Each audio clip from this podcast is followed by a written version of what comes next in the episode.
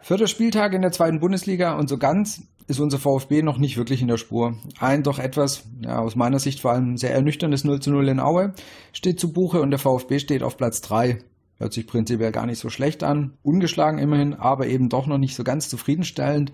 Weder für Tim Walter, was man bei der Pressekonferenz deutlich gemerkt hat, äh, noch für uns Fans. Irgendwo zwischen der angesprochenen Dominanz und schlechter Effizienz bewegt sich unser Herzensverein und darüber wollen wir heute sprechen. Mein Name ist Martin und heute vom Brustring Talk ist mit dabei der Jakob. Hallo Jakob erstmal.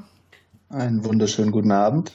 Und unseren heutigen Gast, den kennt ihr vielleicht noch von der letzten legendären Mitgliederversammlung, denn auch dort war er einer der vielen Redner. Herzlich willkommen, Christoph. Herzlich willkommen. Vielen Dank für die Einladung. Schön, dass du dabei bist. Ähm, genau, für die, die dich jetzt vielleicht nicht von der Mitgliederversammlung irgendwo noch direkt im Kopf haben, kannst du dich einfach mal ganz kurz ein paar Worte zu dir sagen, wo man dich auf Twitter und so weiter finden kann. Ja, natürlich gerne. Ich bin äh, Rey Bucanero 74 auf Twitter. Und äh, ich bin schon lange VfB-Fan. Ja, ich bin schon äh, mitten in den 40ern. Das bedeutet, in den Anfang der 80er, ja, bin ich zum ersten Mal im Stadion gewesen.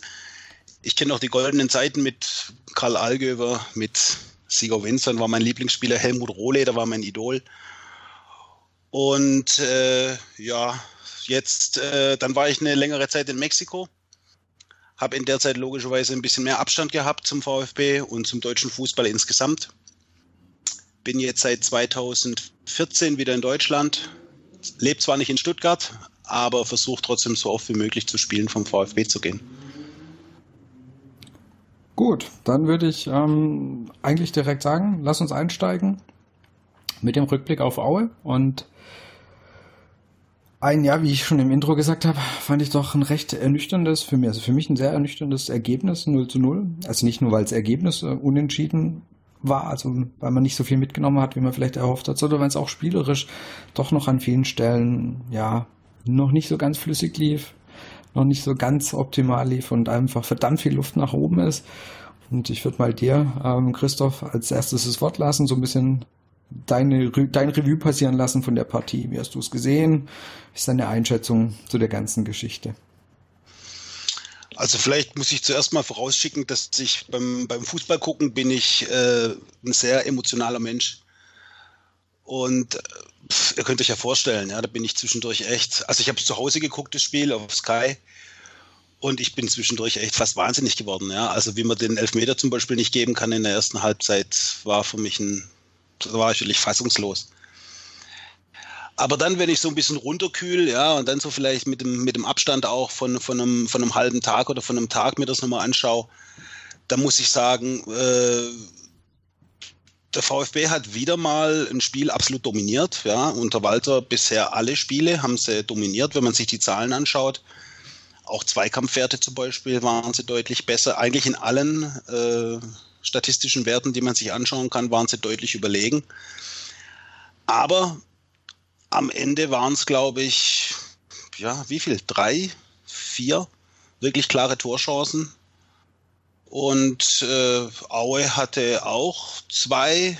Und ich glaube, am Ende, wenn man sich den Spielverlauf anguckt, dann muss man wahrscheinlich mit dem einen Punkt zufrieden sein. Und es tut natürlich weh, wenn man sieht, wie dominant wir waren. Aber am Ende nehme ich den Punkt mit und gehen wir weiter. Ich würde gerade mal diese Dominanz, die du angesprochen hast, ein bisschen eben mit Zahlen unterfüttern. Du hast es schon ein bisschen gesagt.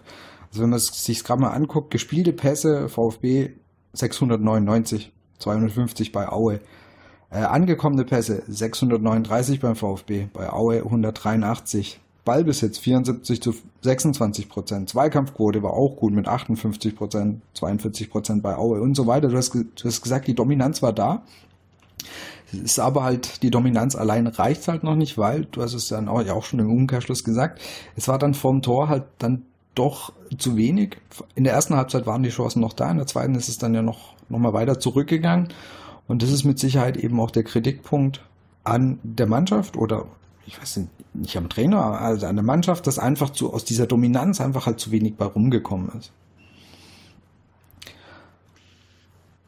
Torschüsse einerseits oder halt auch vielleicht, dass dieses, ich weiß nicht, ob es das, der, der fehlende Mut ist, zu sagen, ich spiele auch mal einen riskanteren Pass, weil du hast ja an sich die Leute, die sowas könnten. Und die Davi kann ja eigentlich auch mal einen schönen Pass spielen, der vielleicht mit ein bisschen Risiko behaftet ist, aber schön dann in die Tiefe reingeht, in die Spitze reingeht. Das kann er, das hast du letztes Jahr, hat man das in ein, zwei Spielen wirklich ganz toll gesehen. Einmal hat er, das war relativ am Anfang, glaube ich, gegen Bremen, hat er ähm, Donis wunderbar in, in Szene gesetzt. Und sowas siehst du eigentlich recht selten. Und das ist, glaube ich, das große Manko. Und da, da weiß ich einfach nicht, woran es mangelt. Also ist es der fehlende Mut, ist es die fehlende Risikobereitschaft oder war wirklich einfach die Lücke nicht da? Oder haben sie die nicht gesehen?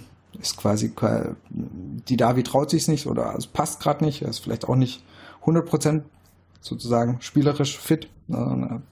Also es sehr viele Punkte, die mich da so ein bisschen irritiert zurückgelassen haben, weil, wenn man es mal sieht, Aue war jetzt wirklich kein guter Gegner. Also im Sinne von, die haben sich sehr darauf reduziert, das Spiel eher zu defensiv zu gestalten. Oder Jakob?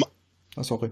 Ja, ja, und trotzdem hatten sie nachher im Prinzip gleich viele Torschüsse wieder VfB. Und da sind wir, da sind wir, glaube ich, äh, tatsächlich bei dem Problem, dass, dass wir es einfach nicht geschafft haben, ähm, im letzten Drittel wirklich für Gefahr zu sorgen. Also klar, wir hatten vor allem in Halbzeit eins, wir hatten Chancen, da können wir vielleicht auch nachher nochmal drüber sprechen, ähm, wo Clement und Klimowitz einfach mehr draus machen müssen. Mhm. Aber gerade auch in der zweiten Halbzeit und spätestens, als man dann in Unterzahl war, die klaren Chancen haben gefehlt. Die klaren Chancen hatten so gesehen tatsächlich Aue. Äh, kurz vor Schluss muss man fast froh sein, dass wir nicht noch äh, das 1-0 kassieren. Ähm, äh, von Testrot, der ganz frei zum Kopfball äh, dann noch kam. Äh, ich glaube tatsächlich, was so ein bisschen mit das Problem dieses Mal war, war, dass die Laufleistung, vor allem die Laufleistung in der Offensive nicht gepasst hat. Die Bewegung ohne Ball war wenig da, es war sehr statisch, das Spiel. Ähm, mal zum Vergleich, klar, Borna Sosa muss man ab seiner gelb-roten Karte abziehen, der konnte nicht mehr mitlaufen, dann waren wir nur noch zu zehn. Aber gegen Pauli ist der VfB insgesamt knapp 120 Kilometer gelaufen, alle zusammen. Und gegen Aue waren es halt 10 Kilometer weniger. Ähm, und der Sosa ist ja nicht von der ersten Minute an nicht da gewesen. Das heißt, die Laufleistung generell war weniger. Und vor allem in der Offensive fand ich, hat sich das schon bemerkbar gemacht. Da war weniger Anspielstation, sehr statisch. Die Spieler waren oft auf denselben Positionen zu finden. Klimowitz und auch Gonzales hat sehr lang und sehr oft äh, die Bindung zum Spiel noch komplett gefehlt. Die waren, die hingen gefühlt in der Luft und dann hat es der VfB nachher versucht, durch, durch lange Bälle oder durch Seitenwechsel das Spiel immer wieder auch, auch in, die, in die Breite zu ziehen, anstatt sie es versucht haben mit dem riskanten Pass nach vorne, mit dem, mit dem Tempospiel, Tempo aufnehmen, mit Geschwindigkeit auf die Defensive von Aue zulaufen. Und ich glaube, dass wenn wir drüber nachdenken, dass die meisten Gegner so spielen werden gegen uns, gegen den VfB, dann muss man anderes Mittel da finden und dann muss das Tempo höher werden, dann muss das Tempo auch im Kopf höher werden. Äh, manche Spieler wirken tatsächlich jetzt schon müde. Wahrscheinlich ist es einfach auch dem geschuldet, dass es einfach ein anstrengendes System ist, äh, das wir da spielen. Ein neues System für viele, ähm, wenn man denkt, wie viele vom, vom VfB die letzten ja, Jahre fast ähm, wobei es ein ganz neuer Kader eigentlich ist, äh, dem Ball hinterhergelaufen ist und nicht den Ball hatte, dann ist es ein ganz anderes Spiel. Und ich finde, momentan merkt man das und ich hoffe, dass sich das mit der Zeit tatsächlich gibt.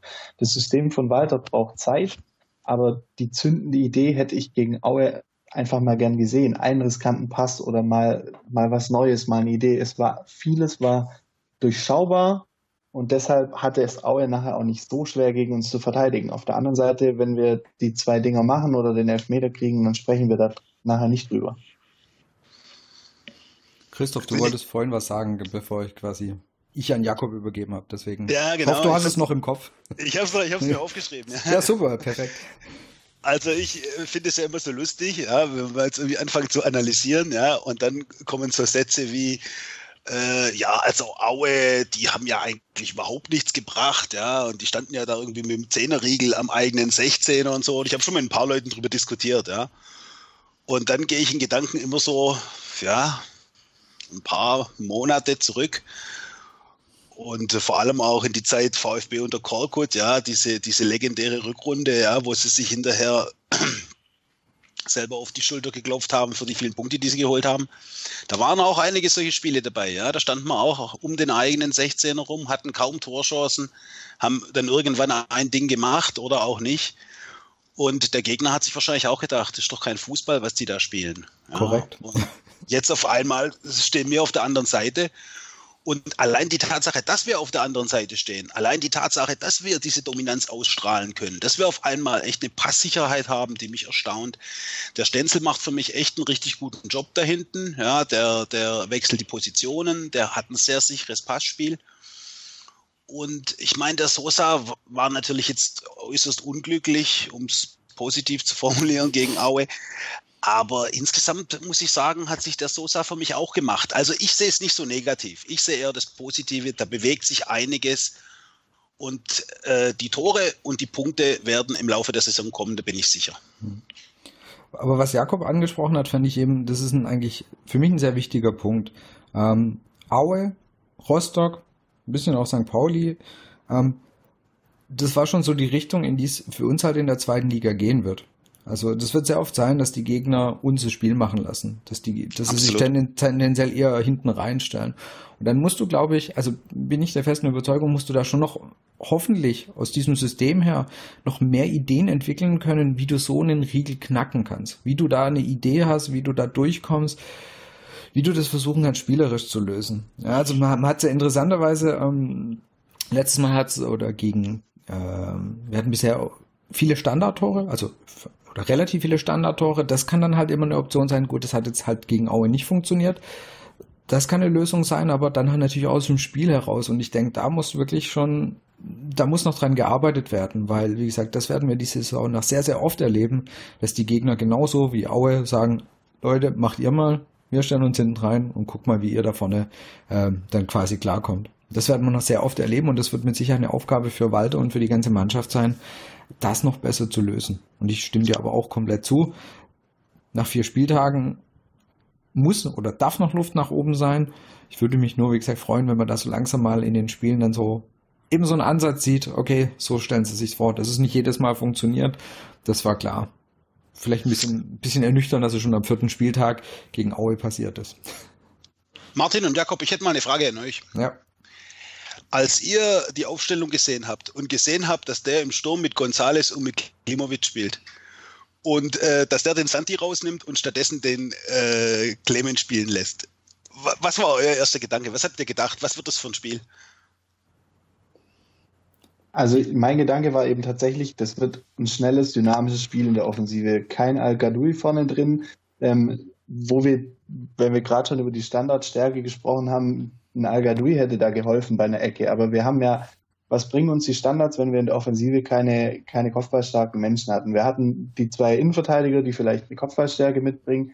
Und dann hatten wir in der Offensive mit einem Clement, einem Dedavi, einem Gonzales, einem Klimowitz ähm, und einem Castro hatten wir im Prinzip fünf Leute in, in, der Offensive, die wirklich für vieles bekannt sind, aber nicht für Kopfballstärke. Mhm. Sprich, ich habe mit einem Spiel gerechnet, schnelle Pässe, ähm, schnelles Doppelpassspiel, auch mal sich fallen lassen, Ball wieder ablegen, vielleicht mal einen Schuss aus der zweiten Reihe, gerade von Didavi oder von Clement. Und das alles gab's nicht. Und damit habe ich eben eigentlich gerechnet. Also ich war überrascht von, von der Sturmzusammenstellung, eben dass er Al-Gadoui rausgelassen hat. Ich hätte den wirklich eher erwartet. Und schon Vorgriff auf dann quasi die zweite Halbzeit, fand dann seine äh, Einwechslung zu spät. Gerade als wir dann nur noch ähm, zu zehnt waren, hätte dann meines Erachtens früher bringen müssen, weil gerade für Standards, äh, da kannst du dann in Unterzahl vielleicht doch noch dein, dein Tor machen und dann ihn in der 95. Minute einzuwechseln, war einfach für mich viel zu spät. Also da brauche ich ihn dann auch nicht mehr bringen. Ähm, und ja, überrascht war ich auch, dass das Askasiba draußen war. Wenn man jetzt aber das letzte Spiel anguckt, war es berechtigt weil da war er wirklich nicht, nicht sonderlich gut. Also war mit Sicherheit nicht sein bestes Spiel. Aber eben, dass gerade Klimowitz von Anfang an kam, das hat mich wirklich überrascht. Und hat ja dann, ich meine, er ist ja dann quasi mit zur Halbzeit dann auch schon rausgekommen, war dann vielleicht doch nicht die beste Entscheidung. Vielleicht wäre ähm, ein Sturmpartner eben in Form von al besser gewesen. Das war schon krasse, eine krasse Wende irgendwie, ja, dass genau. er immer den Ochsensturm gebracht hat, ja, die beiden langen vorne drin. Okay, Gomez fiel aus, aber dann haben, glaube ich, alle damit gerechnet, dass er wenigstens den al bringt. Und dann bringt er die beiden Flinken und das hat halt überhaupt nicht hingehauen. Ja, der Klimowitz, der war überhaupt nicht eingebunden, der ist keine guten Wege gegangen. Und auch die Tiefe vom Gonzales hat jetzt in dem Spiel irgendwie nichts gebracht, weil die eben wirklich schon so tief standen, dass es keine Tiefe mehr gab. Ja, also die standen ja wirklich zum Teil äh, 16 Meter vor dem eigenen Tor mit zwei Riegeln. Und ja, wir haben es schon gesagt, das ist nicht einfach. Aber ich glaube, äh, wenn wir nochmal zur Analyse kommen, warum eben dann am Ende auch keine Torchancen rausgespielt werden. Ich denke, das eine ist äh, die Positionswechsel, die sie eigentlich in der Abwehr relativ gut machen schon. Das kriegen sie in der Offensive irgendwie noch nicht hin. Ja, da wirkt das Spiel sehr oft statisch, sowohl auf den Flügeln als auch im Zentrum. Und äh, auf der anderen Seite ist dann eben auch so, dass man mal was Überraschendes machen muss, ja, dass man mal einen Doppelpass spielen muss. Und äh, also gegen Pauli zum Beispiel, war ich im Stadion und da habe ich irgendwie gedacht, ah ja, okay, mit dem Gomez und mit dem al das sind eben zwei, ja, mit denen kann man halt sowas nicht so leicht machen. Jetzt beim äh, Klimovic und beim Gonzales haben wir gesehen, hat es in Aue auch nicht funktioniert. Ja? Also da fragt man sich schon so, ob tatsächlich die Idee vom Walter dann 30 Meter vom gegnerischen Tor zu Ende ist. Also wir hat auf jeden Fall noch nicht gesehen, genau wie es dann in der Offensive genau funktionieren soll. Das ist mit Sicherheit so ein Punkt. Und ähm, einer, glaube ich, der uns wirklich diesen Mal gefehlt hat, und ich glaube, der hätte er gespielt, aber meine ich immer, ja, dieses berühmte hätte, hätte und so weiter. Aber ich glaube, Gomez hätte von den Chancen wirklich halt auch einen gemacht. Und um es dann mit dem Jakob zu sagen, dann wäre das Ding wieder, hätte es wieder ganz anders ausgesehen. Aber die Offensive ist mit Sicherheit echt noch so ein bisschen ähm, das, was am meisten Kopfzerbrechen bereitet. Die Abwehr fand ich verbessert ähm, gegenüber St. Pauli. War für mich ein bisschen mehr Ruhe drin. Also war nicht mehr ganz so. Ich fand es gegen St. Pauli teilweise etwas, oder auch in den Spielen davor etwas, ähm, sagen wir, unkoordinierter. Das fand ich jetzt gegen Aue, fand ich das eigentlich besser. Badstube hat, finde ich, wieder seine Sache gut gemacht, hat sogar am Ende ja noch eine ja, Torchance gehabt, also der Kopfball ganz am Ende. Also dem, der Abwehr kann man mit Sicherheit keinen Vorwurf machen. Übrigens ist das erste zu Null Spiel. Also in der zweiten Liga. Bisher haben wir auch immer noch Tore gefangen. So gesehen auch schon mal ein Fortschritt. Auch wenn jetzt Aue da wirklich nicht ähm, der Maßstab sein sollte, aber auch das schon immer ein kleiner Fortschritt. Wenn man sagt, weil du auch vorhin gesagt hast, ähm, man soll nicht das Negative sehen, sondern man soll eben das Positive sehen, dann kann man auch sehen, dass eben die Abwehr, fand ich eigentlich sehr, sehr sinnvoll stand, auch ohne Kämpf.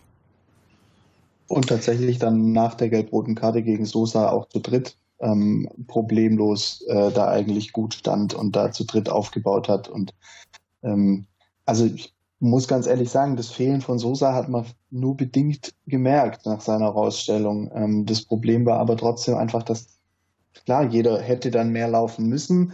Das haben sie nicht gemacht. Ähm, so gesehen die Verteidigung klar verbessert, so wie du gesagt hast, Martin. Ähm, und ich glaube, die Offensive wird die nächsten Wochen immer noch so, so eine kleine Überraschung bleiben weil wir auch nicht genau wissen von dem Kader, wie er jetzt zusammengestellt ist, was da eigentlich genau, was wir jetzt bekommen haben. Ähm, der Wamojituka hat ein ordentliches Debüt gemacht nach seiner Einwechslung, fand ich. Der war auffällig. Ähm, der, von dem verspreche ich mir auch relativ viel, aber die sind alle teilweise noch so jung, auch in Klimowitz. Die brauchen mega Zeit. Und ich glaube, die Zeit, die kriegen sie eher in Liga 2. als wenn wir jetzt in Liga 1 wären, dann wären die Spieler gar nicht da. Ähm, und dann sollen sie die Zeit von mir aus haben und dann soll vernünftig gearbeitet werden.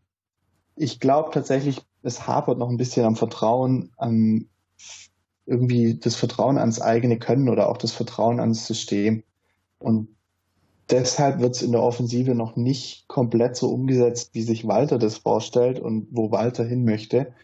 Ähm, und deshalb glaube ich, kommen wir noch nicht so oft vors Tor und so oft gefährlich vors Tor, wie es im Optimalfall sein sollte. Aber du hast immer noch, das, also du hast das Gefühl, dass das auch noch wird. Also, dass da noch das Potenzial ich, und die Luft nach oben da ist, ähm, dass eben sein Wunsch oder seine Idee von dem Spiel oder von seinem Spiel, ähm, dass die die noch umgesetzt bekommen. Ich würde dir absolut zustimmen, beispielsweise bei der zu späten Einwechslung von al ähm, den hatte ich deutlich vorher erwartet. Ähm, ich selber kann mich noch sehr gut an die an die Saison erinnern mit äh, Kakao und Gomez, ähm, wo eben ein beweglicher, schneller, kleinerer Stürmer mit einer, mit einer großen Kante, und damals war Gomez tatsächlich noch sehr beweglich, äh, zusammengespielt hat. Das hat sehr gut funktioniert. Und sowas, glaube ich, kann mit Gonzales und al eben auch gut funktionieren. Oder auch meinetwegen Klimowitz und al dann. Ähm, aber da hätte ich mir tatsächlich von Walter gewünscht, dass er vielleicht ein bisschen von seinem ähm, von seinem System, von seiner Vorstellung abrückt und dann eventuell sagt, okay, wir müssen es jetzt anders versuchen, so funktioniert es offensichtlich nicht. Aber ich glaube, das zeichnet eben Walter aus, dass er Vertrauen hat in dieses System. Er glaubt an sein System, er glaubt an seine Idee. Und wenn er jetzt nach drei oder vier Spieltagen anfangen würde, sein eigenes System anzuzweifeln, dass er es immer wieder verbessern muss und optimieren muss und überlegen muss, was mache ich da draus, keine Frage. Aber wenn er jetzt anfängt, was umzustellen, also dann wird ja das Vertrauen bei den Spielern komplett weggehen. Deswegen ist es vielleicht auch einfach nur so eine taktische Maßnahme gewesen, dass er sagt, ich behalte dieses System bei. Jetzt schon den Kopf von Walter zu fordern, wie es manche so ein bisschen machen, dass Walter keine Idee hat und dass er uns auch nicht nach vorne bringt, finde ich persönlich total Quatsch. Wir sind inzwischen mit einer Mannschaft an einem Punkt, wo wir so viel Ballbesitz haben, wie wir die letzten vier Jahre zusammengenommen nicht hatten.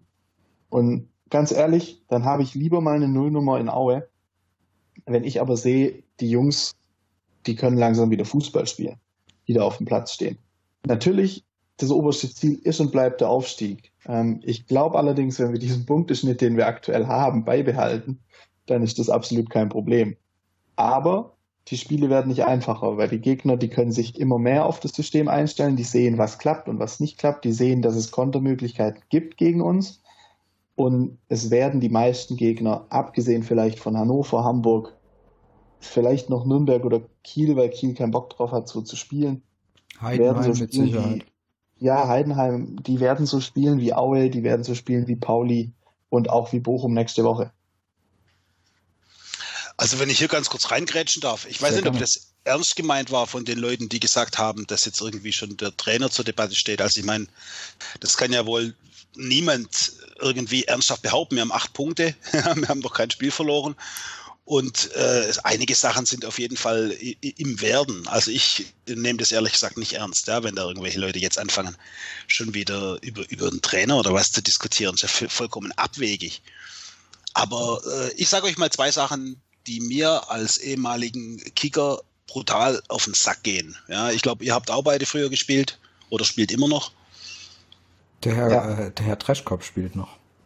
Ja, bei mir ist schon länger her, muss ich sagen. Also ich, äh, bei mir reicht es nicht mal mehr für die alten Herren. Aber äh, was mir wirklich auf die, auf die Nüsse geht, ja, also so ein Ding, was der Sosa gebracht hat, ja, das war für mich zwar keine gelb-rote Karte, aber warum um Himmels Willen lässt er sich in der Situation fallen, ja?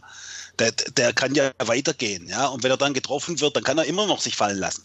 Aber dass der sich da fallen lässt, bevor er irgendwie weiter in den Strafraum reingeht, das ist für mich irgendwie auch so eine, ja, wie soll ich sagen, das ist so eine Charakterfrage. Es gibt Spieler, die machen das und es gibt Spieler, die machen das nicht.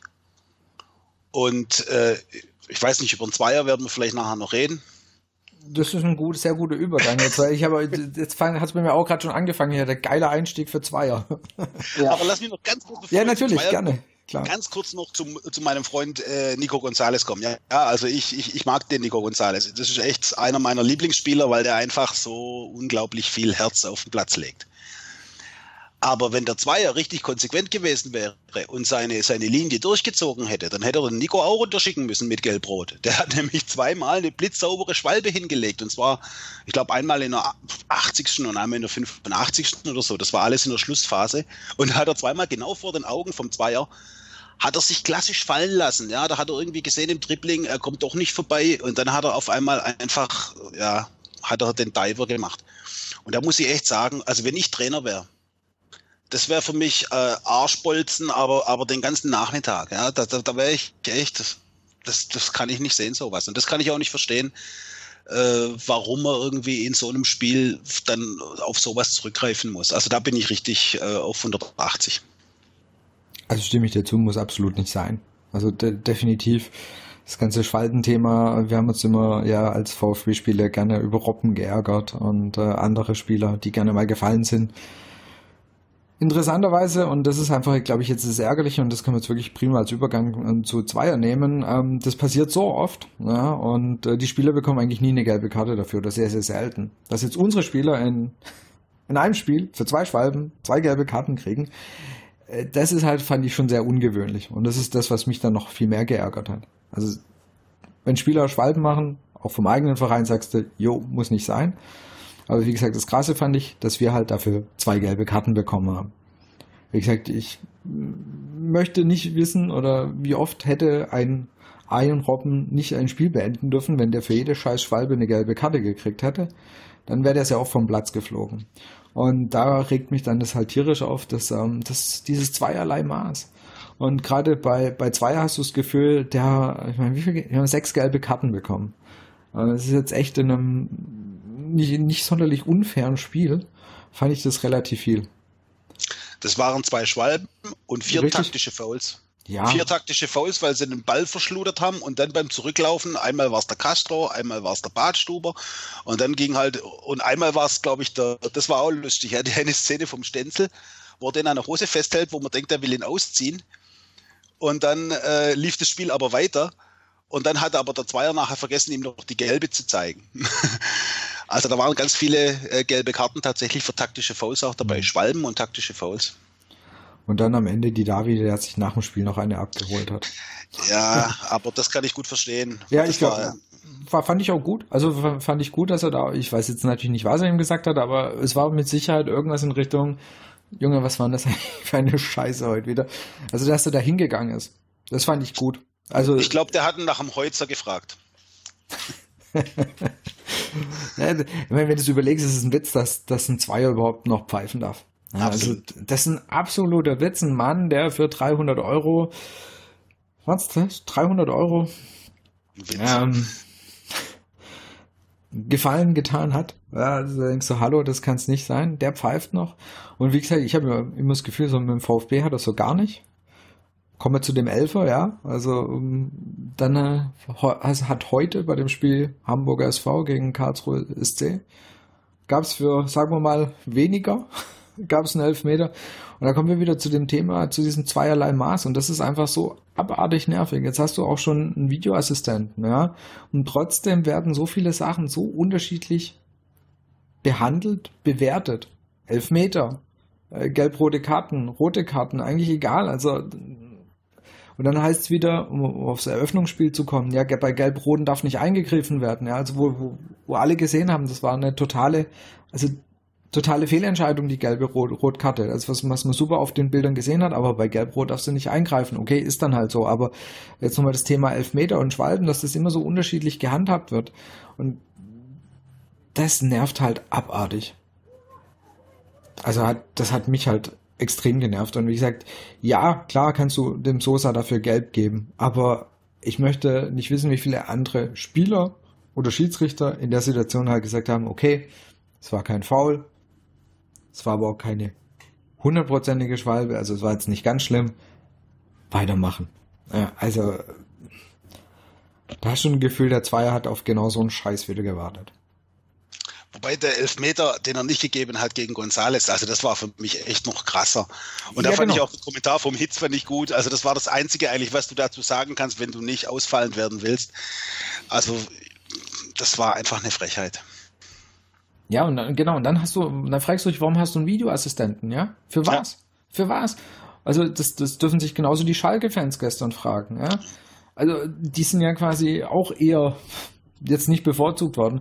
Und, und dieses zweierlei Maß, und das ist halt, das ist ja eine Kritik, die jetzt nicht direkt an Zweier geht, sondern an, an die, an die ganze Chose da von der DFL. Leute, versucht doch mal ein einheitliches Bild reinzukriegen. Weil so bekommt ihr nie die Diskussionen beendet weder über den Videoassistenten, Schiedsrichter, noch über, ähm, über halt die Schiedsrichter generell.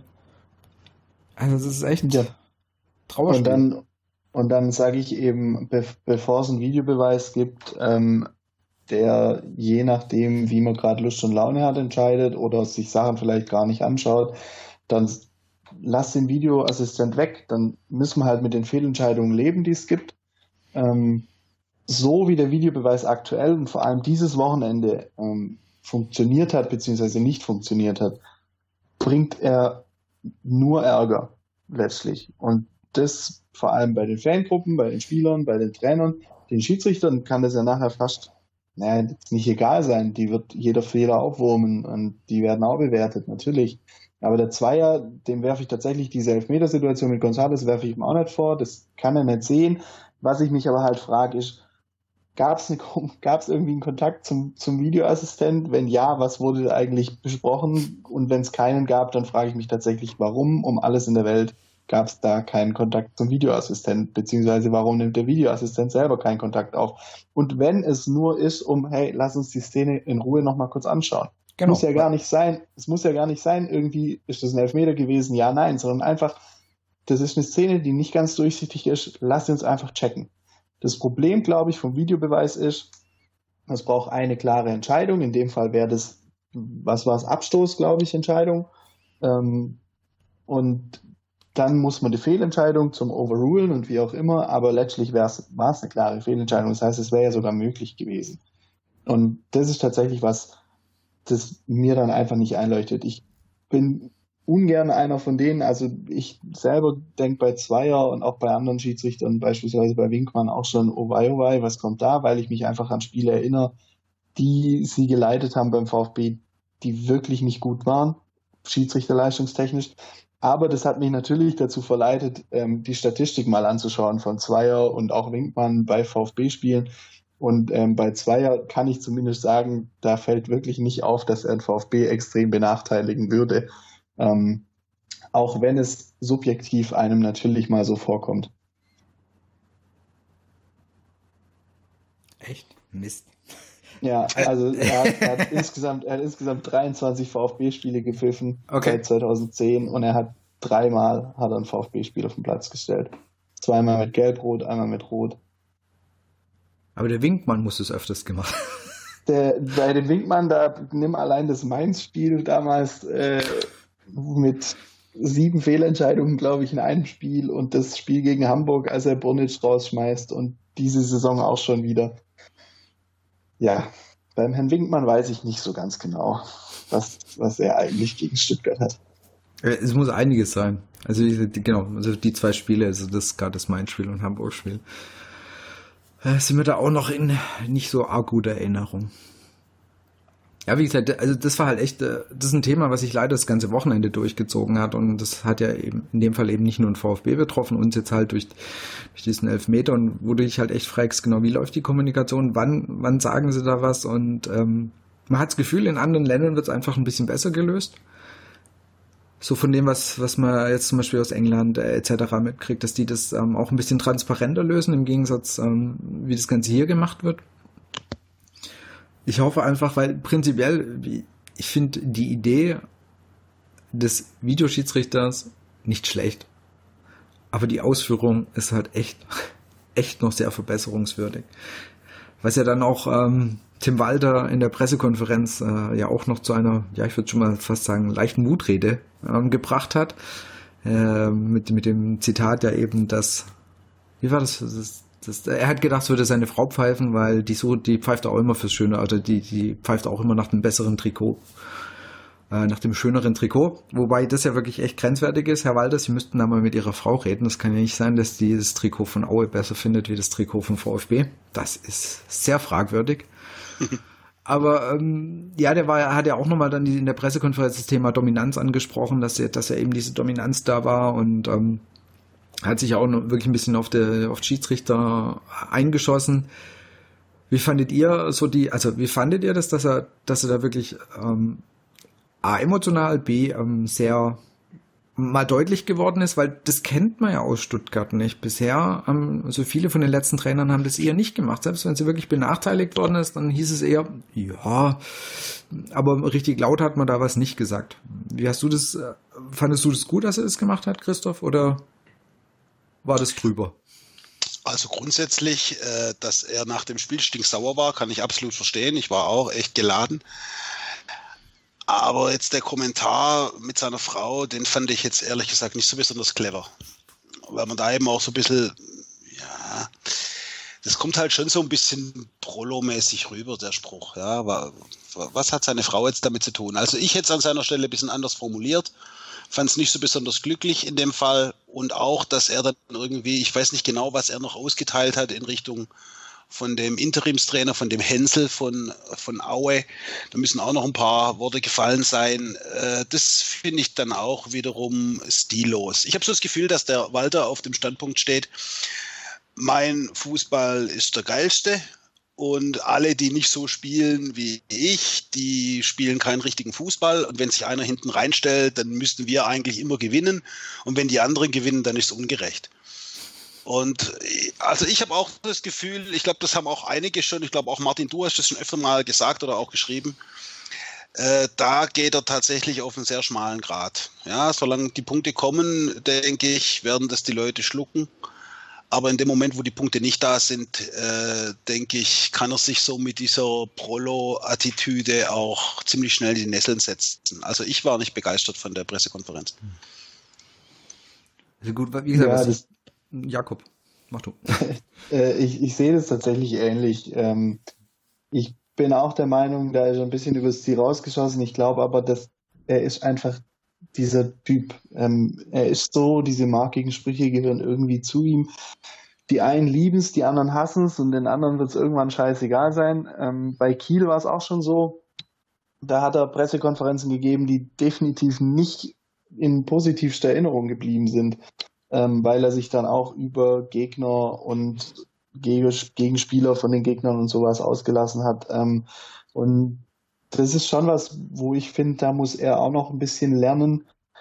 Anders formuliert kann es auch einfach sein, dass es wieder ein Mittel von ihm ist. Und ich glaube tatsächlich, da ist er eventuell deutlich reflektierter und schlauer, als wir ihn einschätzen, um sich vor seine Mannschaft zu stellen. Dass die Mannschaft nicht Bestandteil der Kritik von außen wird, sondern dass das, was nicht gut lief, intern aufgearbeitet wird.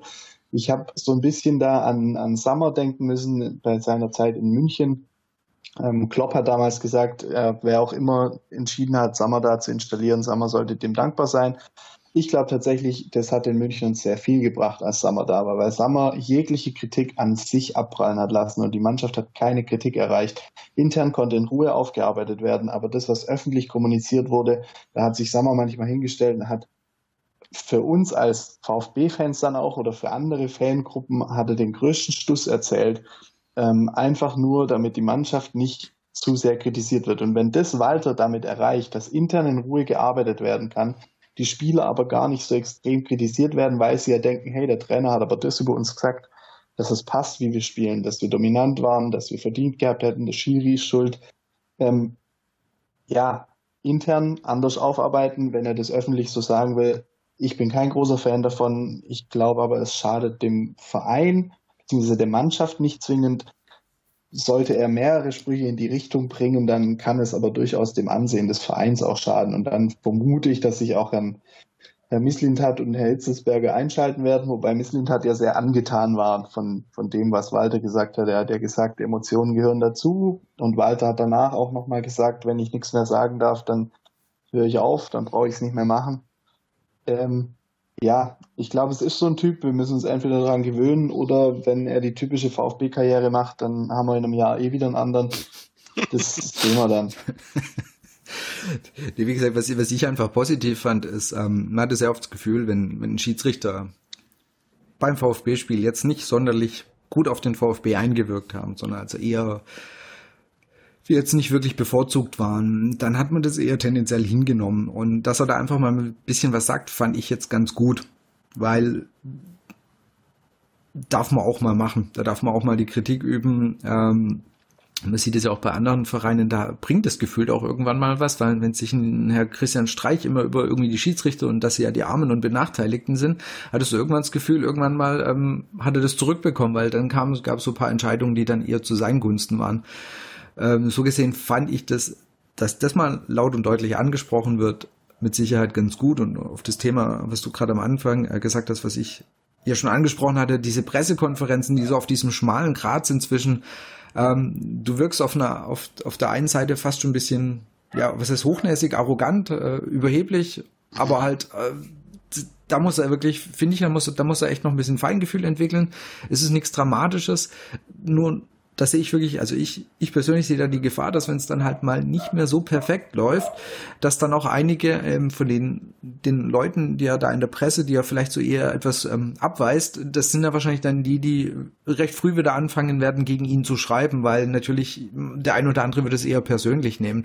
Was mir wirklich bei den Pressekonferenzen aufgefallen ist, ähm, wenn Fragen kommen, die jetzt sagen wir mal nicht wirklich das Spiel betreffen, die nicht für ihn sportlich relevant sind, wie zum Beispiel haben sie dem ehemaligen Trainer von Aue, ähm, haben sie dem eine SMS oder haben sie dem eine Nachricht geschrieben. Das hat nichts mit dem Spiel zu tun, gehört nicht in eine Pressekonferenz in dem Fall, dass er, dass er da quasi eher kühl reagiert, finde ich voll in Ordnung. Und dann hast du aber auch Fragen gehabt, die dann wirklich das Sportliche betreffen, oder es ging um Luca Mack, wie der sich dann entwickelt. Da antwortet er ganz normal, also ohne, ohne irgendeinen Zwischenton und ähm, dann läuft es auch. Also ich glaube, das ist irgendwas, was ihm wichtig ist und vielleicht versucht er das auch über diese Art oder über seine, seine Ausstrahlung und wie er auf Fragen reagiert. Vielleicht versucht er auch diese Fragen damit auszudünnen und hofft, dass da in Zukunft weniger von diesen Nebenrum-Fragen kommen, die nicht direkt zum Spiel kommen, sondern dass einfach mehr Fragen kommen, die mit dem Spiel zusammenhängen. Also das würde ich da noch hoffen und ich bin mir aber auch sicher, dass, dass er da vom VfB, wenn der VfB das Gefühl hat, pass mal auf, jetzt wird's ein bisschen arg, dann wird wahrscheinlich schon Nitzelsberger auch mal sagen, komm, versuch's mal noch ein bisschen freundlicher abzubügeln, bin ich mir auch sicher, dass man da auch da reagieren wird. Wie gesagt, aktuell finde ich es noch okay. Was ich total schätze an ihm ist dieses in den Pressekonferenzen, dieser, diese Ausstrahlung, dieser Wille, wir wollen gewinnen oder wir fahren dahin, um zu gewinnen oder der Gegner, der zu uns kommt ins Stadion, wir wollen gewinnen. Das hat mir die letzten Jahre extrem gefehlt und das strahlt er aus und ich hoffe, dass er dieses Selbstbewusstsein auch weiter beibehält, wenn es jetzt eben mal ein, zwei Spiele oder wenn es wie gegen Aue nicht so läuft und weiter halt diese Power hat und die Mannschaft davon überzeugen kann, dass sie gewinnen wollen und das darf in den Pressekonferenzen auch gerne rüberkommen. Um das abzuschließen, vielleicht mit den äh, Pressekonferenzen. Es war ja interessant, dass äh, Misslintat sich nach dem Spiel geäußert hat äh, in die Richtung, das war ein herausragendes Spiel von uns und äh, wir haben leider keine Tore geschossen und da muss man eben auch mal 0-0 mitnehmen. Wie habt ihr die Aussage ge gesehen oder wie interpretiert ihr das? Schwierig. Also, das, man muss mal mit dem 0 zu 0 zufrieden zu sein, da kommt mir immer unsere ehemalige Kapitänin. direkt so dieses ähm, hoch, das ist 0 zu 0, also nach dem Motto, in Mainz muss man nicht gewinnen, ne? Ähm, ich fand das Spiel jetzt nicht so überzeugend, ehrlich gesagt. Also so wie er es gesehen hat oder wie, wie du es jetzt gerade wiedergegeben hast, wie, wie, die Aussage von ihm war, so fand ich das gar nicht. Aber das war vielleicht auch auch tendenziell eher das, ähm, was du ja auch gerade schon Walder zugeschrieben hast. Dieses, ich stelle mich eigentlich vor die Mannschaft. Mhm. Das würde ich jetzt da eher so sehen, so dieses, ich, ich bügel jede, jede, jede mögliche Kritik bügel ich damit ja weg. Ja, also das ist ja, damit äh, nimmst du dir ja komplett, nimmst du der Mannschaft ja die Angriffsfläche. Und es kann schon ja, sein, so, dass. Ja, nee, sorry. Das kann schon eben sein, dass das Ziel von, von den beiden ist, eben da jetzt gar keine Unruhe aufkommen zu lassen, sondern nach außen zu, geschlossen zu signalisieren, wir stehen da komplett dahinter. Ähm, das passt für uns alles und wir nehmen quasi auch mal kleine Rückschläge mit, das ist überhaupt kein Thema. Ihr braucht jetzt gar nicht ankommen, uns da irgendwas anreden zu wollen oder ankreiden zu wollen. Also so, so macht es von beiden dann, wenn man das zusammen sieht, macht es von beiden für mich so einen Eindruck. Jetzt Jakob, du. Genau, ähm, ich glaube eben auch, dass es, wie würde es denn rüberkommen, wenn Mislintat Walter öffentlich sozusagen widersprechen würde, sinngemäß widersprechen würde zumindest. Ähm, Walter spricht von der extremen Dominanz.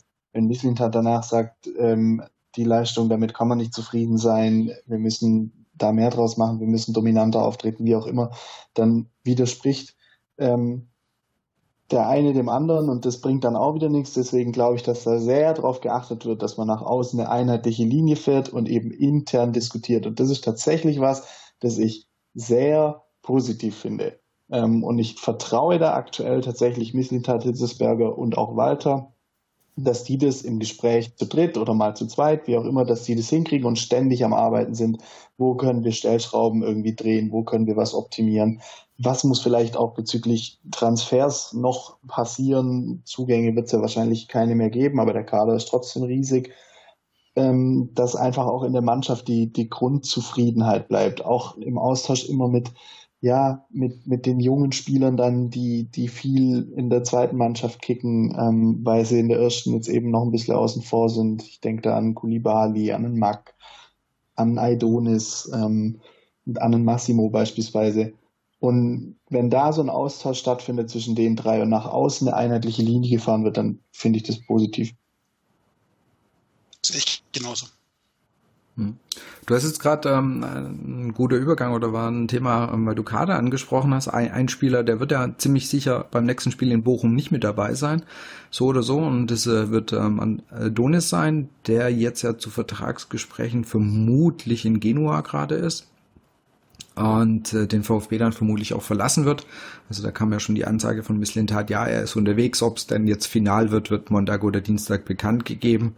Aber das sieht aus, dass der den äh, VfB dann eben verlässt und damit in der, in der Offensive eine Option weniger ist, aber gefühlt äh, passt es, weil Donis, glaube ich, nie zweite Liga spielen wollte oder da auch wirklich keinen Bock drauf hat. So gesehen wird der Abgang, also er war erwartet worden. Äh, interessant wird noch zu sein, zu sehen sein, unter was für Konditionen das kommt, also ob es eine Laie ist, Laie mit der Kaufoption danach, ähm, laut Misslintat wird es ja eine reine Laie nicht geben. Das heißt, es müsste irgendwas mit einer Kaufoption sein. Das heißt, der wird in Bochum so oder so nicht mit dabei sein.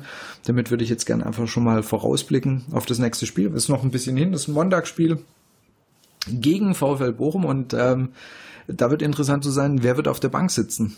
Weil sitzt unser ehemaliger Sportdirektor drauf oder sitzt er da nicht mehr drauf? Weil er hat sich ja selber nach dem ähm, 3 zu 3 gegen Wien Wiesbaden ja in Frage gestellt wird mit Sicherheit interessant zu sein, ob der die Woche dann quasi überlebt, ob er nochmal eine Chance bekommt und äh, wir ihn dann nochmal im Neckarstadion begrüßen dürfen. Unseren ehemaligen Sportdirektor, der ja an dem Abstieg damals überhaupt keine Schuld hatte, wie, wie, er ja damals gesagt hat. Also so gesehen, an sich würde ich mich freuen, wenn er nochmal kommen würde. Und wenn wir ihn, wenn wir uns da noch bedanken könnten, sportlich, für seine, äh, für seine Aktion oder für seinen Kader und alles damals. Ja, Bochum. Nächstes Spiel. Mannschaft steht im, vorsichtig gesagt, Tabellenkeller. Und äh, ich erwarte eigentlich dummerweise ein ähnliches Spiel wie gegen Aue. Erwartet ihr was anderes? Also zuerst mal erwarte ich auf gar keinen Fall den Dutt. ich, glaub, ich weiß nicht, Glaubst du, es ist durch? Ja, ich, also ich weiß nicht, da gibt es ja jetzt irgendwie eine Meldung von wegen, dass in der Halbzeit äh, sozusagen die, die Spieler das Kommando übernommen haben, ja, und äh, dass sie ihn sozusagen enteiert haben während der Halbzeitpause. Und also ich glaube, von sowas erholt sich äh, ein Trainer nicht und der tut schon gleich dreimal nicht. Also ich wage jetzt hier zu prophezeien, Dutt wird nicht in Stuttgart sein am Montag. Aber also vor, vorhin, ja. vorhin kam die kam die Meldung ähm, von einem Reporter der, der Ruhrnachrichten Dortmund und auch für ähm, ähm, den Sportinformationsdienst, ähm, der Herr Rentsch, der von einem Verantwortlichen von Bochum die Info gehalten, erhalten hat, dass es heute kein Statement mehr bezüglich Robin Dutt geben wird. Da kann man jetzt natürlich spekulieren, was das heißt. Wenn eine Entscheidung gefallen ist, dann könnte man sie heute mitteilen. Es ist Sonntagabend. Heute Morgen hat das Training noch geleitet mit den Ersatzspielern. Ähm, vielleicht verkünden sie morgen was. Angeblich sollen sie einen Rechtsverteidiger verpflichtet haben oder zur Leihe oder wie auch immer. Hm, wer das sein könnte, weiß ich nicht. Eventuell ja der Udukai, ähm, weil Wolfsburg den jetzt wohl doch verleihen will, wie auch immer. Vielleicht gibt es eine Doppelpressekonferenz ähm, und Dutt wird doch entlassen oder es heißt, Dutt bleibt. Ähm, ich glaube tatsächlich, das ist völlig offen. Und ich habe nichts dagegen, wenn er dann nach dem VfB-Spiel erst entlassen wird. Aber unabhängig davon, ob er entlassen wird oder nicht, äh, erwarte ich genauso wie der Martin auch wieder eine sehr defensive Mannschaft. Und äh, wir werden das gleiche Geduldsspiel äh, werden wir aufs Neue versuchen müssen, ja. Und da erwarte ich tatsächlich, dass sich das Trainerteam was einfallen lässt, ja. Und äh, für mich ist da die, die Schlüsselpositionen im Mittelfeld äh, natürlich die Davi, ja, der die beiden letzten Spiele schwach gespielt hat, muss man sagen. Äh, Castro, der im Moment in einer sehr guten Verfassung ist in meinen Augen. Und dann äh, die anderen Positionen, äh, der Karasor, Clement beziehungsweise Askasiba. Ja, dann unter den von den drei spielen zwei. Hm. Und das wäre vielleicht eine Frage an euch, wie, ihr das, äh, wie ihr das seht. Karasor scheint ja äh, bei Walter ein Stein im Brett zu haben. Und äh, dann geht es eigentlich nur darum, Askasiba oder Clement. Wie seht ihr das? Wen würdet ihr von den drei aufstellen? Das mit, das mit dem Steinenbrett ist wirklich ähm, ist recht auffällig, weil ich fand jetzt gerade auch gegen St. Pauli, das war nicht gut, was er gemacht hat. Also es war die, ähm, der war am Anfang hm, deutlich besser und ist dann eigentlich so ein bisschen auch mit der ganzen Mannschaft so ein bisschen wieder abgefallen. Und äh, man es jetzt mal rein versucht, nüchtern zu betrachten, rein sportlich, ähm, könnte ihn auch mal rausnehmen. Aber wird wahrscheinlich, wie du es auch gesagt hast, nicht passieren, weil einfach, ich meine, er kennt ihn äh, aus seiner Zeit eben von, von Holstein Kiel und er weiß vermutlich, was er an ihm hat und ähm, er ist mit Sicherheit auch einer, der das System von ihm ja am besten kennt und vermutlich wird er auch deswegen wieder spielen. Und bei Askasiba bin ich auch echt gespannt, ob durch die quasi Nichtaufstellung ähm, in der Startformation letzte Woche, also jetzt am, am Freitag, äh, ob da nochmal bei ihm Umdenken kommt äh, bezüglich, äh, ich wechsle vielleicht doch nochmal. Also weil jetzt geht's auf die Ende von der, von der Transferphase zu. Äh, kann sein, dass da kommen da am Ende immer noch mal spontan Anfragen ja rein. Also das ist ja nicht nichts Ungewöhnliches. Und wenn da jetzt doch noch mal eine Anfrage reinkommt, ob er dann vielleicht doch nicht noch zuckt und sagt, okay, ähm, ich stehe ja gerade nicht mal in der Startelf, neue Chance, neues Land, wieso sollte ich das nicht tun? Also das ist jetzt unabhängig von der Aufstellung. Aber ich glaube fast eher, dass er wie gesagt, gegen St. Pauli hat er leider auch wirklich nicht gut gespielt, aber dass er da fast nochmal ähm, noch draußen sitzen wird, wäre gerade meine Einschätzung. Der Jens hat ja die, die grundsätzliche Frage, glaube ich, auf Twitter gestellt. Ja, das war ein sehr guter Punkt, genau. Ja, und also diese Frage, also er, er hat geschrieben, äh, gibt es überhaupt einen Platz für Askasiba in der Mannschaft, äh, weil Askasiba seine Stärken hauptsächlich gegen den Ball hat, wir aber Spiele erwarten, wo wir 70 plus Ballbesitz haben werden. Und das ist für mich eine sehr berechtigte Frage. Und äh, an der Stelle von Askasiba würde ich mir auch Gedanken machen. Ja, zweite Liga, dann unter Umständen äh, öfter mal auf der Bank. Der hat auf jeden Fall das Zeug dazu, ja, Bundesliga, Premier League, egal welche, welche äh, erste Liga in Europa zu spielen. Und ich könnte mir gut vorstellen, dass tatsächlich äh, bei dem nochmal, bei dem und bei seinen Beratern natürlich auch ein Umdenken einsetzt, wenn er jetzt sehen sollte, dass er tatsächlich äh, draußen ist. Ich meine, ich glaube, am, am, Spieltag von Bochum äh, schließt, glaube ich, das Transferfenster, wenn ich richtig informiert 2. bin. 2. September, genau. Ja. Ja, ja. Das bedeutet, er müsste sich sofort überlegen. Ja, es müsste schnell gehen. Ja. Ich glaube, er wird gegen Bochum spielen. Von Anfang an. Aber wie gesagt, ich fand diesen Punkt, den der Jens angesprochen hat, also wir sprechen von Jens 1893, nicht vom Jens, der bei uns äh, beim Brustring Talk ist, nur einfach, ähm, falls das jemand nachlesen wollte oder das ist ein, ein, Tweet von ihm gewesen. Ich kann den auch gerne noch raussuchen und nachher in den Show Notes verlinken. Ich fand es nämlich auch wirklich interessant, weil wenn man sich die Gedanken mal macht und die wird er sich auch machen, so, ja, was mache ich denn eigentlich in dem System? Funktioniert das für mich? Weil genau, er ist eigentlich eben nicht der passende Spieler für das System und ob da wirklich Platz ist und wenn wie du sagst, ja, es muss dann schnell gehen. Also wenn, wenn Walter ihm da signalisiert, ja, tendenziell wahrscheinlich wirst du auch gegen Bochum nicht spielen oder es sieht vielleicht nicht so gut aus, dann, dass da echt nochmal sehr Bewegung reinkommt, weil, wie du, es auch gesagt hast, in, in der zweiten Liga auf der Bank, das ist mit Sicherheit nicht das, wo er sich sieht und wo ich ihn auch nicht sehe, definitiv nicht. Also da sehe ich, ich sehe den auch äh, in der erst in einer Erstligamannschaft ähm, und dann eher nicht auf der Bank, sondern spielend. Aber ähm, Jakob hat gesagt, äh, er spielt. Was, was ich, bringt ich glaube, er spielt denkst und, Weil der Clement auch noch nicht überzeugt hat. Also entweder er lässt den Clement jetzt draußen ähm, oder er denkt sich tatsächlich, er stellt jetzt generell ein bisschen um, weg von dieser, von diesen Halbpositionen, eventuell dann doch ähm, versuchen, den Riegel anders zu knacken. Ich könnte mir tatsächlich auch, also ich gehe davon aus, dass wenn Gomez fit ist, dass der spielen wird oder wieder al ähm, ob dann Gonzales spielt oder Ramon Gituka noch zusätzlich, der wirklich ein ordentliches Debüt hatte oder vielleicht sogar beide, wer weiß, ähm, ist mal in Frage zu stellen, aber ich gehe davon aus, dass ähm, Askasiba entweder für Clement oder für Castro reinkommt. Bei Castro kann ich mir fast noch, nicht vorstellen. Äh, ich kann es mir eigentlich auch nicht vorstellen, weil Castro tatsächlich, ich finde seine Spiele bisher auch echt ordentlich. Ähm, mhm. Ich habe hab nur das Gefühl, er ist nach 50 Minuten platt. Das ist aber, vielleicht ist es altersbedingt, ich weiß nicht. Äh, ich bin noch nicht in dem Alter. aber ähm, bei Hast Karasor, du uns gerade gedisst oder so? Ich frage mich nein, also. nein, ich doch nicht. Nein, aber zum, zum Karasor noch mal ganz kurz. Da hat der Walter ja selber gesagt, Karasor wirkt müde, ähm, auch im Kopf, weil er sich verantwortlich fühlt für die gesamte Mannschaft, weil er der Einzige ist von den Spielern, der das waltische System kennt.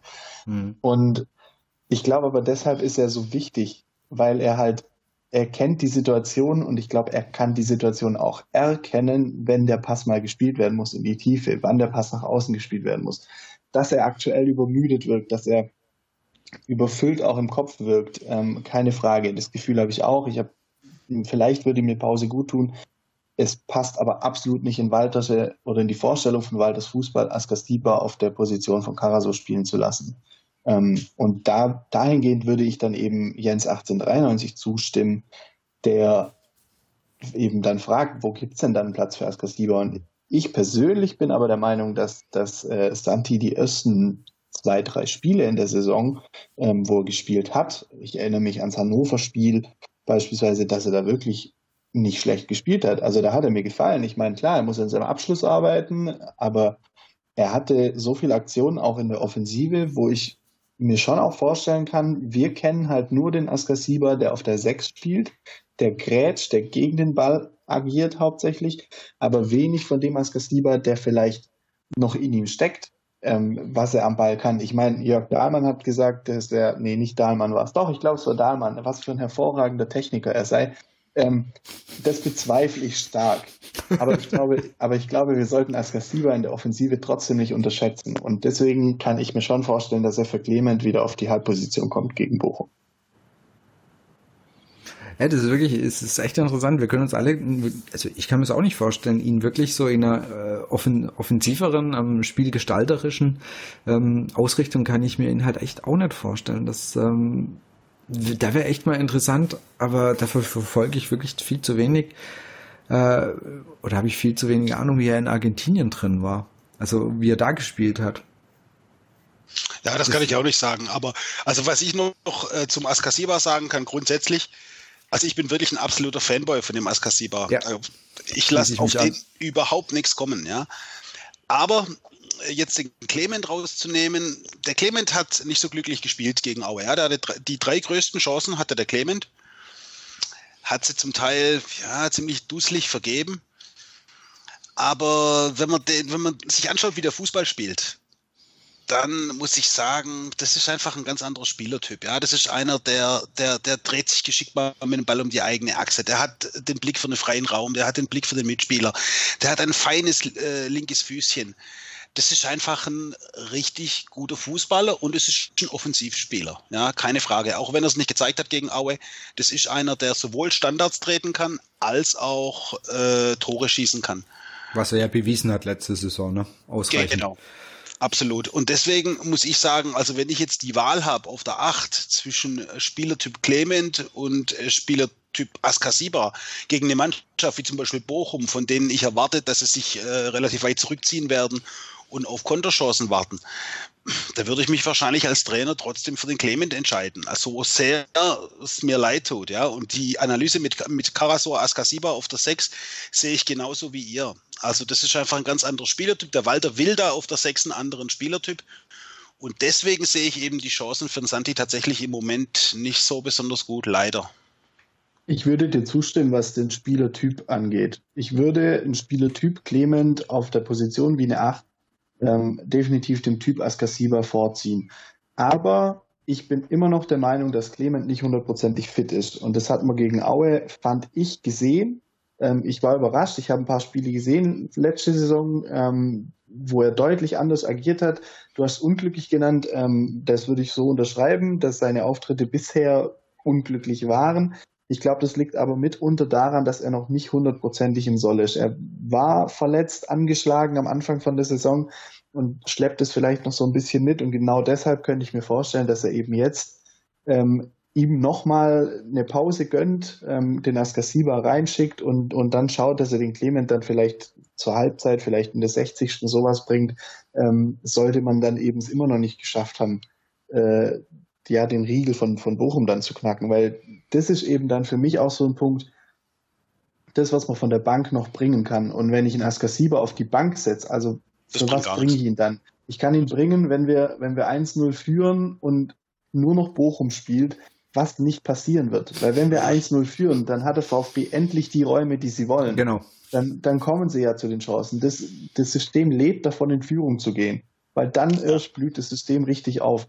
Ähm, sprich, wenn wir einen Askasiba auf die Bank setzen, dann, dann kann ich ihn auch direkt auf die Tribüne setzen, weil er wird meiner Meinung nach nicht zum Einsatz kommen, um nochmal in der Offensive was zu bewirken. Das kann bei einem Clement ganz anders sein und der Askasiba kann aber trotzdem entweder die Verteidiger totrennen oder kämpfen und und wenn es nachher eine halbe verkappte Doppelsechs ist, dann die Positionen sind schon lange nicht mehr so starr, wie, wie wir es im, im Auge oder in der Formation so haben. Ähm, und aus dem Walter. Grund, und vor allem nicht bei Walter, und aus dem Grund würde ich mich das Bochum-Spiel jetzt für Askasiba und gegen Clement entscheiden. Mhm. Also es sind auf jeden Fall keine schlechten Argumente. Und wie, ja, würdet, ihr, wie würdet ihr das vorne sehen im, im, im Sturm? Also ich meine, wir haben jetzt mit Klimowitz, mit Silas, mit äh, Gomez, al und Gonzales haben wir tatsächlich, also wenn der Gomez fit wird, haben wir fünf Optionen für zwei Positionen. Also ich bin fast überzeugt, wenn Gomez fit ist, wird er, ähm, wird er wieder spielen. Weil ich glaube wirklich diese, die, Hoffnung habe ich auch immer noch bei ihm. Diese dieses Können von ihm, das er immer noch hat, die Erfahrung, die er immer noch hat, ähm, das ist in der zweiten Liga sollte das Terodde ähnlich reichen, den Stürmern, also in der Sturmposition und den Abwehrspielern aus der zweiten Liga eben diesen Schritt voraus zu sein oder einfach das technisch noch lösen zu können. Die eine Drehung, also ich finde, du hast es bei Terodde gesehen, der, der war einfach ein zu guter Zweitligaspieler. Hat man, hat man jetzt in Köln ja auch nochmal gesehen und ich glaube, Gomez kann es auch selbst im Anführungsstrichen hohen Alter noch.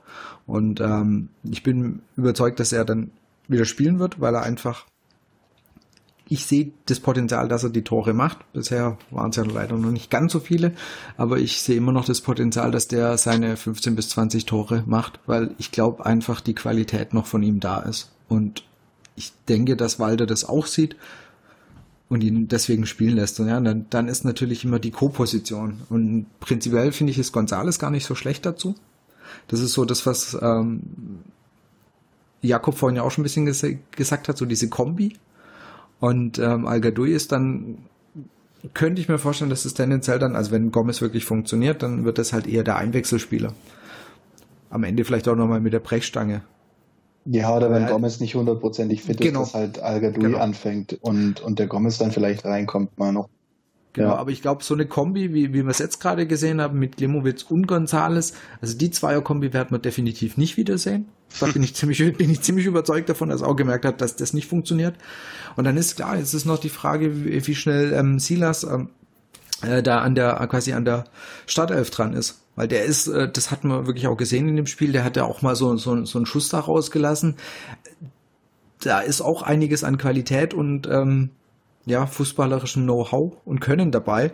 Also der wird auch sich, bin ich ziemlich sicher, ziemlich schnell aufdrängen. Aber klar, dann ist, ist die Frage, kannst du den mit Gomez zusammenspielen lassen? Harmoniert das halbwegs? Oder die, ähm, ich muss sagen, zudem habe ich viel zu wenig äh, Informationen, wie der in Paris gespielt hat und wo er gespielt hat. Ob du den auch äh, ja auf Außen ziehen kannst oder ob das bei ihm gar nicht geht. Keine Ahnung. Da muss ich echt, da muss ich leider bei ihm ein bisschen passen. Weil dann, sonst könnte das halt auch noch eine Option sein. Ich glaube, den werden wir eher von der Bank sehen. Also ich denke auch, dass wir Gomez González sehen werden, sollte Gomez hundertprozentig fit sein, sonst Al Gadoui und González. Ähm, ich vermute, dass González aktuell gesetzt ist und seine Leistungen sprechen da jetzt nicht zwingend dagegen. Ähm, ich fand es okay, wie er gespielt hat. Er hat nur jetzt gegen Aue halt nicht die zwingenden Aktionen gehabt.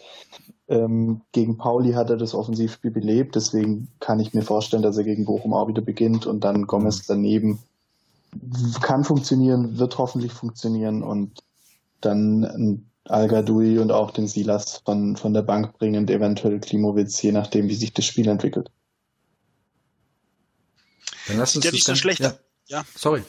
Sieht ja eigentlich nicht so schlecht aus, ja, wenn man so fünf Stürmer sieht, ja. Und ich meine, da hat jeder so auf seine ganz eigene Weise hat er auf jeden Fall seine, seine Stärken. Der Al Gadoui hat mich jetzt in den letzten Spielen nicht so überzeugt, aber zum Teil hat er auch schon ganz gute äh, Szenen und ganz gute Spiele gehabt.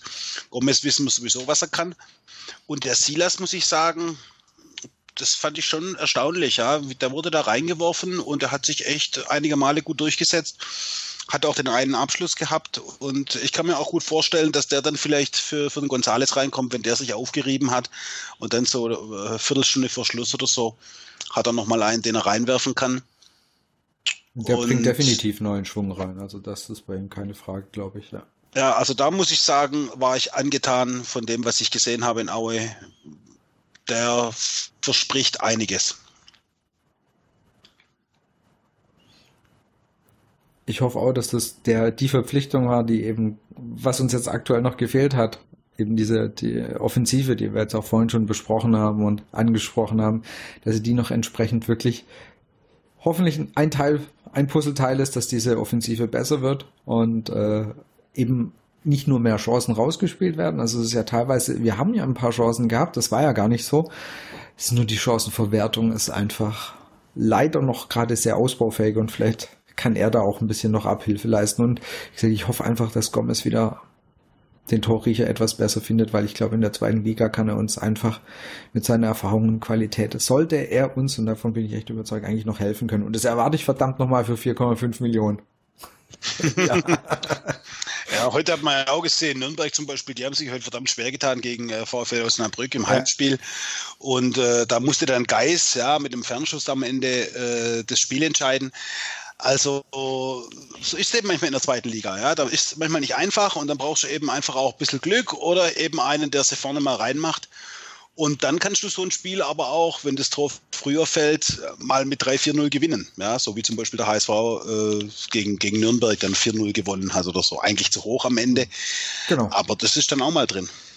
Das glaube ich auch. Und das ist auch das, was Jakob angesprochen hat. Das, das System ist, wenn, wenn du das wirklich schaffst, in der ersten Viertelstunde, in den ersten 20 Minuten Tor zu schießen, das heißt, der Gegner irgendwann kommen muss, dann glaube ich, ist das System von Walter, ähm, wird es noch deutlich mehr, mehr zu tragen kommen. Ja. Ich glaube, dann, dann, dann kann er das aus, dann kann es noch mehr ausgespielt werden und wie du es gesagt hast, dann geht ein Spiel vielleicht halt mal 4-1 aus. Weil wenn der andere dann kommen muss, da wird das System und da wird die Mannschaft davon profitieren, aber das setzt eben voraus, dass wir unsere Treffsicherheit, unsere Effizienz einfach erhöhen. Das heißt, einfach aus diesen Chancen in der ersten Halbzeit eben mal die Bude machen. Und das war leider eben jetzt gegen Aue nicht der Fall. Dann ja, Martin, wir, du, hast gegen... jetzt, du hast jetzt schon 4-1 gesagt. Äh, was sind denn dann eure Tipps für Montagabend? Kein 4-1, um, um Gottes Willen. Um das abzuschließen. äh, da lassen wir noch mal einen Christoph anfangen. Ja. Gast und so, ne? Also ich sag, der Knoten platzt 4-1. okay. Ich bin mit einem schnöden 2-0 zufrieden. Jakob?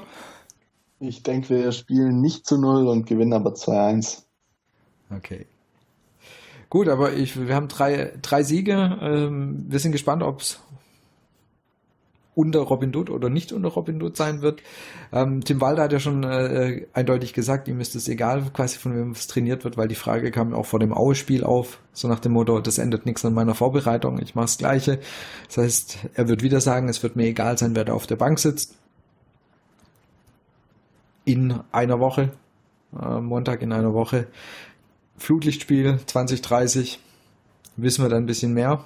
Aver, ob Askasiba, ob Clement in der Startelf steht. Von meiner Seite aus, ich würde sagen, wir sind soweit durch. Spiel ist soweit besprochen. Ich bedanke mich ganz herzlich, dass du zu Gast warst, dass du dabei warst. Ja, hat großen Spaß gemacht. Vielen Dank für die Einladung. Äh, sehr, sehr gerne. Und äh, zum Abschluss das Übliche. Ihr findet unseren Podcast wie immer auf meinsportpodcast.de, auf Spotify, auf Apple Podcast äh, oder auf Google, Google Podcast und auch auf YouTube. Wenn ihr wollt, könnt ihr uns sehr gern eben bei ähm, Apple, auch bei der Apple-Bewertung auch mal etwas hinterlassen. Freuen wir uns auch sehr drüber. Und äh, ich verlinke, wie gesagt, noch den vorhin angesprochenen Tweet von dem Jens am Ende. In dem Fall würde ich sagen, viel Spaß und ich hoffe, ihr hattet ein bisschen Spaß beim Reinhören. Und wir hören uns dann vermutlich in zwei Wochen wieder. Ich weiß gar nicht, was dann für ein Spiel ist. Dann ist auf jeden Fall Bochum rum. Ich weiß nicht, was das nächste Auswärtsspiel ist. Muss ich zugeben, muss ich passen. Regensburg. Das ist erstmal Pause. Ist dann erstmal Pause? Ist da nicht sogar noch Pause? Ja, ich glaube, dann glaub, kommt erstmal die Länderspielpause und dann kommt Regensburg auswärts. Ah, okay, gut. Das ist echt traurig. Also früher hätte ich euch, hätte ich echt den Spielplan runterbeten können, aber das ist mittlerweile irgendwie echt durch. ich muss ich mich echt outen. ich muss, ich muss immer nachgucken, was das nächste Spiel ist. Also Bochum weiß ich jetzt, aber danach verlässt es mich. Wie gesagt, herzlichen Dank, dass du dabei warst, Christoph.